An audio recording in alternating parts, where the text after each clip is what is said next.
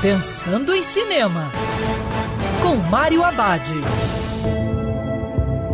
Olá, meu cinef, tudo bem? Já no circuito Crimes do Futuro, o novo filme do diretor David Cronenberg.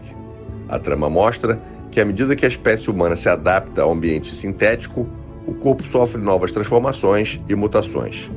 Acompanhado por sua parceira Caprice, o artista performático Saul Tenser mostra a metamorfose de seus órgãos. Enquanto isso, um grupo misterioso tenta usar o sucesso de Saul para jogar luz sobre a próxima fase da evolução humana. Crimes do Futuro é um pesadelo futurista de horror para os iniciados à filmografia de Cronenberg. Pode-se dizer que é uma descida distorcida à loucura, bem do jeito que o diretor gosta de fazer. O objetivo aqui é investigar a natureza misteriosa e pessoal das pessoas que trabalham com arte, de onde vem a inspiração e como o artista expõe sua intimidade, como também os interesses comerciais corrompem a arte e a visão do artista, que pode ficar comprometida para agradar o público. E lembrando que cinema é para ser visto dentro do cinema.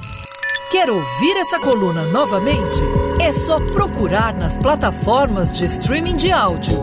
Conheça mais dos podcasts da Band News FM Rio.